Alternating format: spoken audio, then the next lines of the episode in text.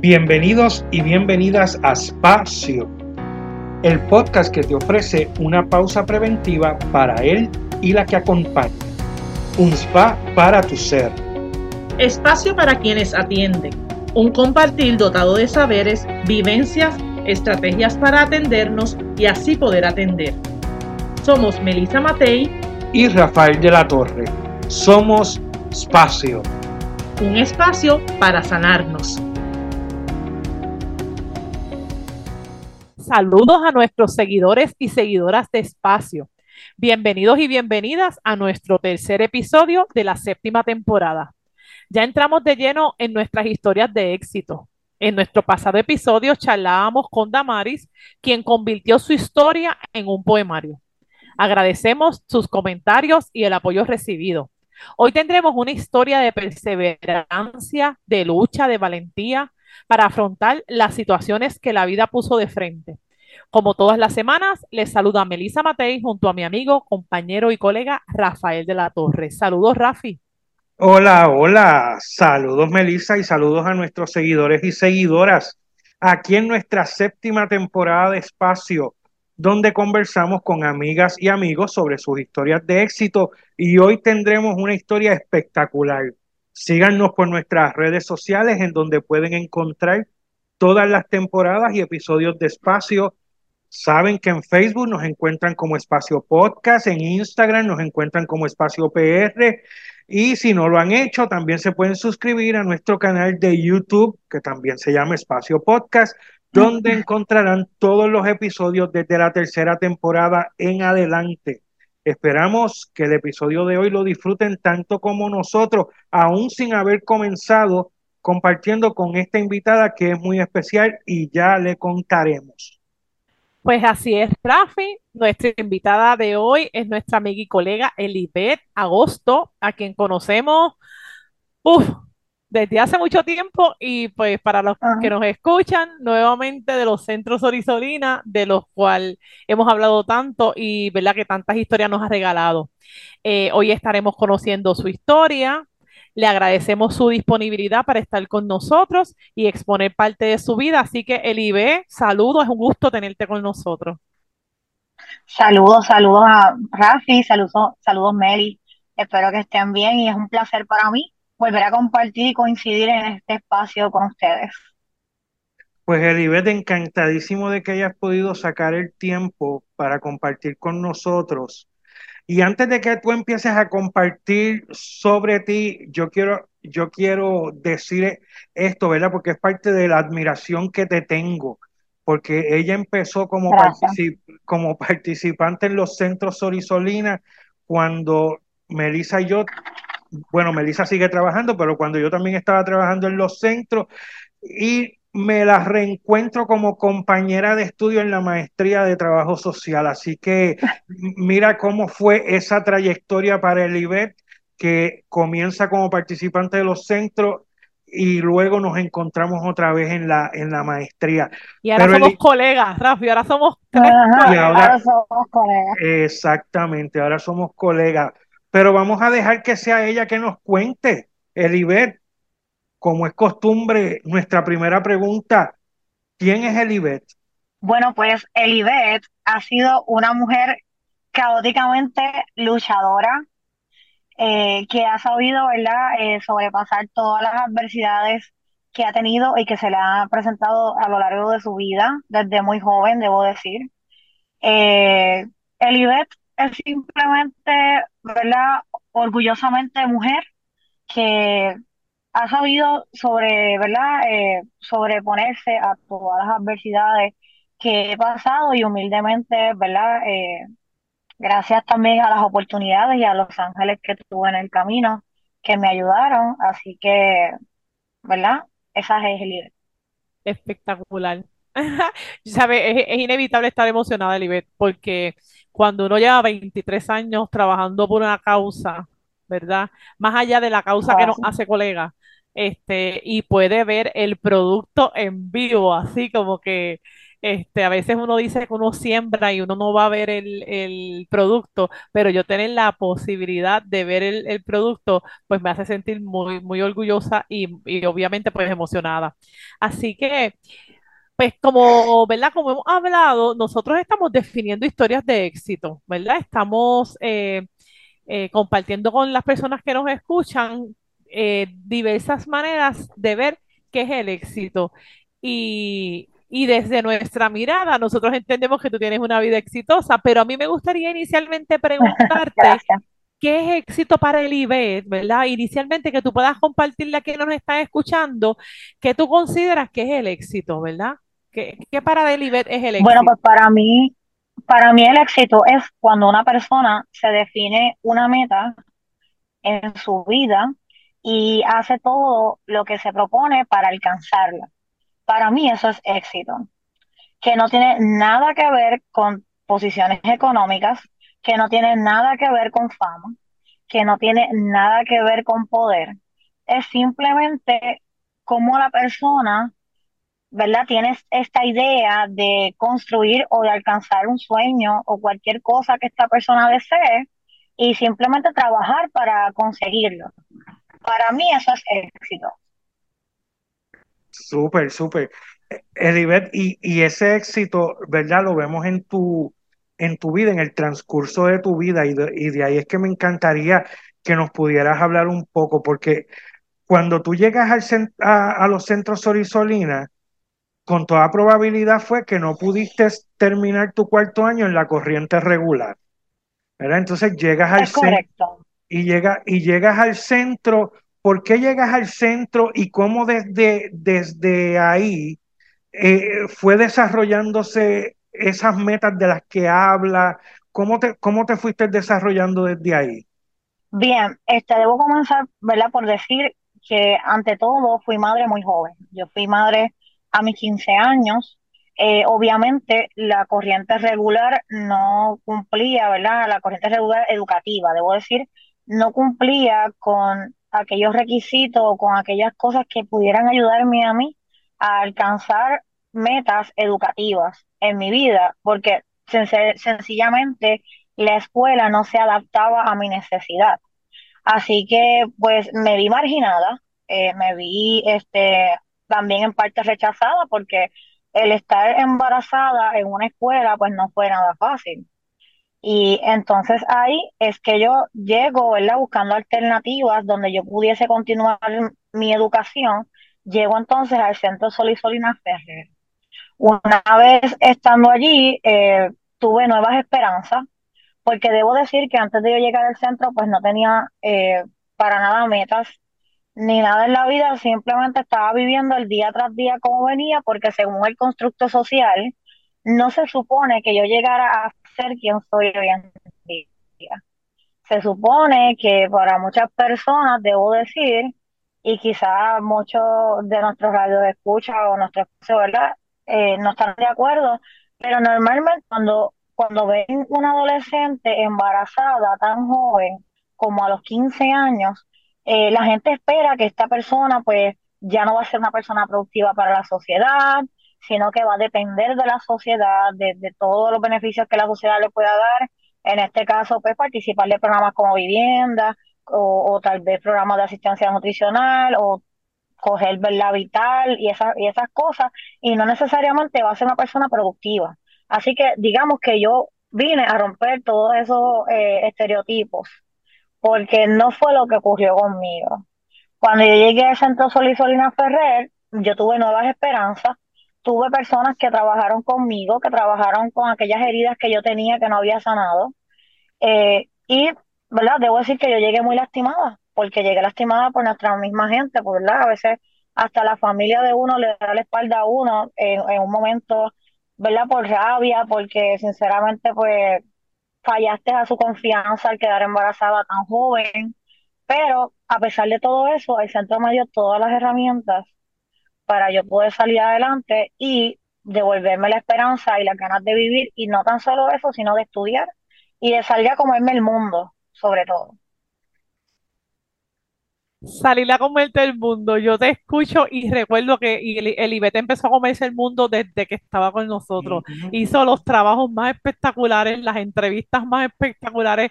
Me llega la imagen que en ese entonces el gobernador era Acevedo Vila y ella fue allá y lo entrevistó para un trabajo que tuvo que hacer. Este, así que, eh, ¿verdad? Para resaltar, hago ese, ese, pequeño este, resalte de algo que acabas de decir. Cuando uno sana, cuando uno sana, que es la propuesta que tenemos en este podcast, definitivamente, así lo voy a decir en tus palabras, está la posibilidad de comerse el mundo, ¿verdad? De romper esquemas, de seguir hacia adelante. Y entonces, Elibet, cuéntanos, cuéntanos qué pasó después, Elibet. Terminas, eh, terminas con nosotros y qué más ha pasado. Cuéntale a quien nos está escuchando en el año 2007, en el año 2007 me convertí en egresada del Centro Solisolina Ferrer de Caimito y entré a la Universidad Ana G. Méndez en Cupey a estudiar eh, justicia criminal. Este, eh, ya terminando eh, mi bachillerato en justicia criminal después de la práctica, después de las 100 horas de práctica, decidí que eso no era lo, lo, que yo quería, lo que me llenaba, porque definitivamente yo no había nacido para juzgar a las personas por sus acciones, sino más bien para comprender el por qué un ser humano es así. Y no tan solo eso, sino para sanarlo, para ayudar a sanarlo, porque también a mí me sanaron, porque yo no puedo ayudar a sanar a otros. Este, y que también tuviera una segunda oportunidad como la tuve yo también.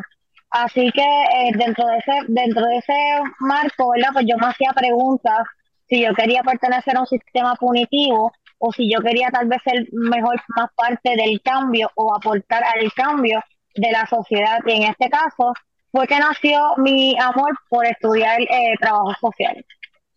Entonces el grado menor que tenía en trabajo social se convirtió en la concentración. Y justicia criminal pasó a un segundo plano de grado menor. Luego de eso, completé otro grado menor en psicología y me gradué en el 2015. Eh, inmediatamente me gradué del 2015, nació en mí este, otra pasión que era educar. Entonces decidí coger eh, unos créditos para convertirme en trabajadora social escolar o maestra en el sistema público de Puerto Rico. En enero de 2016 comenzó la maestría en trabajo social clínico eh, y eh, debo decir que lo completé tanto el bachillerato como la maestría con excelencia académica, eh, porque la maestría yo me fui con un título de magna cum laude y en la maestría me fui con la excelencia académica con cuatro puntos, ¿verdad? De, de por ciento de GPA, como le dicen en la universidad. Entonces, ahora mismo, pues me encuentro trabajando para el Departamento de Educación, comencé como maestra en el año 2016 y luego en el 2019 decidió cambiarme de categoría para, trabajo, para trabajadora social escolar. Hago el cambio y, y por hoy pues soy trabajadora social escolar y, y tengo Este, el conocimiento y no, no sobre todo eso, sino que la admiración de los estudiantes y puedo llegar incluso más allá porque pues he vivido experiencias muy parecidas a lo que ellos están afrontando hoy en día y puedo ayudarlos mucho a que quizás no cometan los mismos errores tal vez que, que yo pude haber cometido o que quizás no sean heridos de la manera en que yo fui herida por otras personas, ¿verdad? Porque a veces nosotros los seres humanos eh, tendemos a juzgar y a condenar a otros sin ponernos en el lugar de esa persona. Y realmente pues eso es lo que yo hago, eso es lo que, lo que amo, mi pasión es ayudar a otros a que salgan adelante tal cual como lo hice yo y como lo seguiré haciendo porque todos los días los seres humanos crecemos, todos los días nos seguimos educando, todos los días continuamos aprendiendo hasta que Papito Dios nos mande a buscar. Así que este, dentro de ese pensamiento yo todos los días pienso en cómo continuar eh, aportando a nuestra sociedad. Y entonces, pues en estos momentos me encuentro en un destaque eh, eh, conjunto con la Cruz Roja de Puerto Rico, la Cruz Roja Americana, en el capítulo de San Juan, eh, ayudando en las labores de distribución de suplidos de emergencia por lo que ocurrió, ¿verdad? El fenómeno que nos atacó últimamente, que fue el huracán Fiona, este, fui activada desde el día 14 de septiembre. Así que estoy trabajando para esa causa en estos momentos y, y ya casi finalizando mis 21 días de emisión. desde entonces. Y aquí continúa. Muy bien. Elibet, y si de repente alguien preguntase cuáles son los ingredientes, ¿verdad? Digo ingredientes, o, qué te ayudó a ti a lograr eso, ¿verdad? ¿Qué, qué, qué, tiene Elibet? ¿O qué hizo Elibet? Más allá de las ayudas que recibió, pero ¿qué hay en ti? ¿Qué, qué, cuál fue la receta que te funcionó para que esta trayectoria que, maravillosa que tú nos acabas de narrar haya sido posible? Pues mira, ante todo tuve mucha fe creí mucho en mí, siempre. No importa todas las veces que yo pude haberme caído en el camino, siempre hallaba la manera de cómo volverme a levantar. Porque todos los seres humanos tenemos días buenos y días no tan buenos. Este, y perseverancia, eh, también eh, la fe espiritual, ¿verdad? Porque siempre le pedía a Dios que me diera fuerza, que me diera entendimiento para comprender quizás la posición de otras personas, que a lo mejor uno piensa que no te va a ayudar, pero que sí, más adelante te ayudaban. Este, y pues comprensión, amor, este, darle amor a otros. En la medida que uno da amor a otros, también uno recibe mucho más amor del que uno imagina. Y el ayudar a otros también te satisface a ti como persona y como ser humano. Qué bien. Y sabes que nosotros somos testigos de eso. Y, quiero decirte, Melissa, una cosa que ella no dijo eh, en, esa pregunta, que también es, otra de sus características, es que Elibet es bien exigente. Nosotros tomamos clases, clases de maestría juntos, ¿verdad? Y, y ella, ella, se, ella se iba, o sea, eh, por encima y, exigía que, que, que, el material, que el tema de clase fuera al nivel en que estábamos. O sea, ella no, ella no se conformaba con menos y eso me parece muy bueno porque así mismo lo, lo, hace con todo, es exigente en su trabajo, es exigente en lo que hace este, para lograr ¿verdad? ese éxito eh, del, que estamos, del que estamos hablando. Y te iba a preguntar, Elibet, esto de tu voluntariado en la Cruz Roja Americana, ¿Esto te, fue por invitación? ¿Eso fue que alguna información y tú llegaste? ¿Cómo tú llegaste a, a, ser voluntaria? Pues mira, este fue algo que se me dio eh, de una manera espontánea porque yo soy voluntaria en la Cruz Roja desde el huracán Irma. Irma, María, este terremotos, pandemia, en todo yo he participado con ellos y ahora mismo llevo a cabo, eh, bueno, ya he participado en sobre 54 operativos de la Cruz Roja. Así que yo llegué de una forma espontánea, yo fui este, voluntaria espontánea, que es lo que ellos le llaman que simplemente es una persona que llega un día, se une este día, te ayuda ese día y quizás no vuelve. Pues así, mm. así entré yo. Entonces luego cuando pasa lo del huracán María, ¿verdad? Que fue algo catastrófico para nuestra isla y para nuestra gente. Hubo muchas pérdidas. Yo, agraciadamente, pues soy privilegiada porque pues mi casa pues era de cemento, yo no sufrí daños estructurales, gracias a Dios. Yo no tuve unas pérdidas significativas como la mayoría de las personas. Así que yo decidí volver a la Cruz Roja, esta vez como voluntaria registrada, ¿verdad? Y para tú participar de la Cruz Roja, simplemente tú te puedes comunicar con el capítulo de San Juan y pedir que, ¿verdad? Estás interesado en participar y ser voluntario, te envían el link y tú lo completas la solicitud. Ellos te hacen, ¿verdad? Unas investigaciones, ellos te hacen lo que le llaman el background check y todo, y todo ese tipo de cosas. Y tanto ya una vez tú estás dentro de la organización, aunque es voluntario, también ellos tienen unas exigencias porque tienes que continuar educándote con los mismos cursos que ellos te dan una vez estás dentro de la organización. Este, así que yo desde el, desde el huracán Irma María, pues he continuado la trayectoria con ellos, me he seguido educando con ellos, así que estoy activa. Cuando pasan este tipo de situaciones, como huracanes que son desastres naturales, o pandemia o cualquier tipo de situación de emergencia donde haya que suplir eh, la necesidad de las personas, pues ellos se comunican conmigo y me activan. Una vez me activan, como yo soy empleada gubernamental, entro en lo que le llaman una posición de destaque, que es muy parecido a lo que son los militares, ¿verdad? Este, porque la Cruz Roja Americana, aunque es una organización sin fines de lucro, tiene este una conceptos como si fuera una agencia federal. Por lo tanto, pues eso se respeta y al tú convertirte en voluntariado y, y en una posición de destaque, pues tú quedas automáticamente protegido de lo que pueden ser tal vez las leyes laborales para el campo gubernamental, ¿verdad? Debo decir porque la empresa privada no funciona de la misma manera.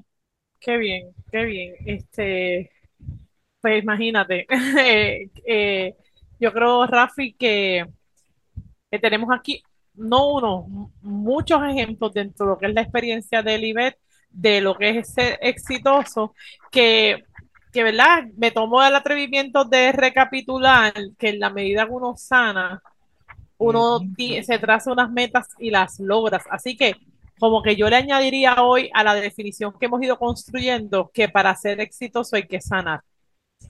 Y, y hay que, obviamente, ser perseverante. Y hay unas cualidades que ¿verdad? nos regala el IBET de ser perseverante, de tener fe en uno mismo y tu fe espiritual en lo que tú determines, ¿verdad? Digamos, en un ser superior o en el que tú quieras este, entender. Y hay que trabajar, ¿verdad? Entonces, pues el, el IBET eh, es colega de nosotros, pero es mucho más joven que nosotros. Así que también eh, nosotros tuvimos toda una temporada de, de, del tema de la juventud y rompimos también muchos esquemas de que cualidades como las que tú tienes son cualidades que los jóvenes ya no tienen. Y nuevamente rompes el esquema de que todo lo que es la exigencia, ¿verdad? Yo de repente pensar que la palabra mediocridad en nada se acerca a ti, el que tú te gusta desde siempre, eso yo lo he sabido desde siempre, te gusta que las cosas estén bien, pues eso no, eso no tiene edad, eso no es de si eres más joven o eres más viejo, eso tiene que ver con generación, eso tiene que ver con vida, ¿verdad? Que una, vez uno descubre que la vida tiene un este sentido, pues uno quiere lo mejor, ¿verdad? Y, y eso yo veo, yo veo tú luchando por lo mejor. Y de verdad, lo que pasa es que si uno quiere que lo, que si, si uno si uno quiere que los demás, cuando trabajen contigo, den el 100% más, también uno tiene que hacerlo, porque la medida que tú das, recibes, ¿verdad? Entonces, este, no siempre va a ser así, pero la mayoría de las veces sí es así. Yo al menos soy exigente, sí, pero ustedes no tienen idea de lo que yo me exijo a mí misma también. No, o sea, no es que. Sí, tengo idea. exacto, no, no, es que el IBE va por ahí, tú sabes, siguiéndole a la gente, no es que Elibet es muy exigente con ella misma también. Y, y bueno, y, hasta a veces yo misma, a veces hasta yo misma me regaño, aunque ustedes no lo crean, es así. Este, así que sí, este, soy exigente porque me gusta todo que salga bien, porque yo entiendo que la medida en que uno hace las cosas bien, también radica, eh, es fundamental en el éxito que uno pueda tener o no, ¿verdad? Este, y es algo que te va a ayudar, porque oye, en la medida que uno hace las cosas bien, uno también tiene un poco de descanso, uno también tiene un poco de gratitud, porque aunque no sea necesariamente la respuesta que tú vas a recibir de otras personas, tú, tú como ser humano vas a estar satisfecho porque lo diste todo. Así que, y eso te da confort, eso te da fuerza, eso te da fortaleza para continuar adelante, no importa lo que pase. Qué bien, qué bien. Y, y, yo repito lo que dijo Melissa, esto no es generacional, esto es de personalidad, ¿verdad? Porque, eh, y actitud, eso es así. Y el que todos tenemos que serlo, definitivamente, yo sí he visto que, que tú exiges porque tú te exiges, ¿verdad? Eso, eso yo me di cuenta, ¿verdad? En, nuestra experiencia juntos en la universidad. Eh, es porque tú también te estás exigiendo. Así que, fíjate que esto de sanar que, hemos traído, de que para lograr éxito hay que sanar y que eso no es generacional, sino es que todo el mundo lo, lo, tiene que hacer para lograr eh, eh, el, verdadero éxito. Este, tiene que ver también con eso de la autoestima, de que uno tiene que trabajarla, porque pues lo hemos visto desde la historia de llegar al centro, una madre adolescente soltera, ¿verdad? Este, lo de soltera está de más porque no tiene que ser madre adolescente. No tiene que ver, sobre todo marginada. Madre adolescente marginada, exacto.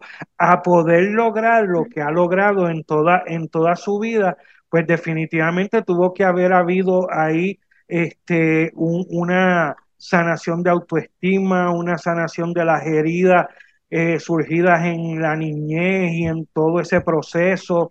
Así que definitivamente eh, me, ¿verdad? me llevo eso de este, de este episodio, eh, que también es importante para lograr el éxito, eso que ya hemos dicho en, el, en, todo el recorrido del episodio, que es la sanación, ¿verdad? Y, Pero no se crean porque el IBET, el no ha parado ahí. El IBET en estos momentos se encuentra en un proceso donde está construyendo su propia corporación eh, para tener una clínica de salud mental, continuar ayudando a otros desde el enfoque, ¿verdad? Porque nosotros si no estamos bien, este, nuestra salud, tanto física como mental, ¿verdad? Que es muy importante para alcanzar metas y son determinantes importantísimos para obtener una vida productiva o no, ¿verdad? También el IBET va a continuar ayudando desde ese escenario y lo otro es que también estoy este, haciendo unos créditos doctorales para ser director ah. escolar próximamente. Qué bien, me, me, Así que un par de cositas por ahí. Me siento bien identificada porque yo, eh, yo he descubierto, Elivet, que el trabajo social y la educación son, son primas hermanas bien importantes y sobre todo por la posibilidad que nosotros tenemos de transformar vidas. Eh, Oye, pero si quienes, quienes fundamos aquí quienes la historia dice que quienes fundamos el departamento de instrucción, que hoy en día es departamento de educación, quienes lo dirigíamos éramos trabajadores sociales. Así. Desde el comienzo. Eso es así. Y es bien importante saber que la educación debería existir para transformar vidas, ¿verdad? Más allá de cerebros. y, pero, pero qué bueno que, que, qué bueno que, que sigamos, que siga habiendo gente este, que pueda ir logrando esa transformación, que sabemos que es una transformación que, que, necesita el país. Y para quienes nos escuchan, volvemos a reafirmar la importancia de estar bien, ¿verdad? De que nosotros necesitamos atendernos eh, y educarnos y hacer todo lo que esté a nuestro alcance, ¿verdad? Para estar bien y así poder entonces ayudar a otros a estar bien. Yo creo que, que es, yo creo que eso es lo que hemos estado confirmando. Así que, pues Carmen de Alvarado decía que en la medida en que nosotros nos libera, nos liberemos, ayudamos también a liberar a otros. A liberar a otros. Así que, pues qué bueno, so Trabajo social, vocación de libertad. Mira para allá. Eso así. mira para allá. Y Dios mío, que todos los que nos estén escuchando que no sean trabajadores sociales, discúlpenos, pero este momento de lucimiento eh, eh, es increíble porque son años de historia. Estamos hablando aquí de muchos años de historia de poder ver cómo lo que ayudó a una persona a, termine siendo ahora la herramienta que ella utiliza para ayudar a otro. Entonces, esto, Es bien, esto es bien esperanzador. Entonces, esto de que la cosa está mala, pues sí, tenemos una tenemos dificultades en nuestro país, pero hay mucha esperanza. A nivel social, pero no son imposibles claro, claro. Y mira, y fíjate que el IBET, la vida de Elibet sirve de ejemplo para mucha gente, que es lo que hay esperanza, ¿verdad? Cuando uno ve esta, estas historias, hay esperanza y, y deberíamos, ¿verdad? exigirle a los líderes de nuestro país precisamente esta forma eh, de, de, vida, ¿verdad? Este, porque, recursos, ¿verdad? Los recursos necesarios para lograrlo. Para lograrlo. Pero es que realmente el gobernador debería ser trabajador social. Estamos de acuerdo, el a lo mejor tú vas a ser la primera, siempre te lo he dicho. Exacto. A lo mejor tú vas a ser nuestro. Sí, yo siempre lo veo, lo veo.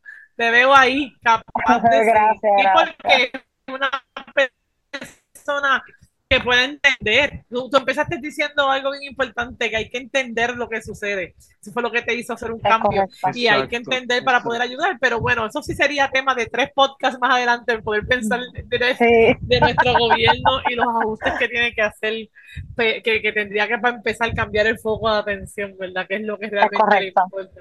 Pero mientras tanto, seguimos haciendo la labor y estoy bien orgullosa de que ahora, ahora estemos de colegas haciendo esta labor social. Así que te agradecemos mucho, te auguro mucho éxito. Este, gracias en carácter de la social por esta ayuda que estás dando representando a la Cruz Roja. Sabemos que todavía, todavía hay gente con mucha necesidad, todavía hay gente sin luz, como Rafi en estos momentos. Sin sin agua. Eso es así. que, este, pues hay que seguir. Hay, hay mucho, como diría Sister Isolina, hay tanto por hacer, todavía hay mucho por hacer. Para y mí siempre va a ser un placer servir a los demás. Y, y, ver gente con el cosquilleo que decía Sorisolina en, en gente que salió precisamente de, de, de ahí, ¿verdad? Es, es, esperanzador, definitivamente. Yo, a Elibet, te, te agradezco lo que tú has hecho por ti, que es igual a lo que has hecho por Puerto Rico y estás haciendo por Puerto Rico. De verdad que te agradezco, te agradezco por tu vida y por tu historia de éxito. Muchas gracias a ustedes por el espacio. Me encantó volver a coincidir con ustedes por aquí y quedo a las órdenes, ¿verdad? Eh, cualquier otra cosa que se les ofrezca más adelante, estoy aquí para ustedes. Así será. Y pues este ha sido otro, espacio.